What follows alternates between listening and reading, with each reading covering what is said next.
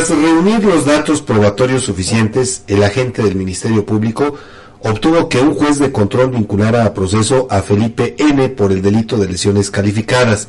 La Procuraduría General de Justicia del Estado informó que el pasado 10 de enero un elemento policíaco municipal de Huamantla recibió un reporte para trasladarse a la colonia Centro, ya que un hombre a bordo de un camión marca Dina tipo Rabón color naranja descargaba material para construcción en una zona prohibida. Al arribar al lugar, el efectivo policíaco le explicó al hombre que el señalamiento prohibía realizar maniobras de carga y descarga.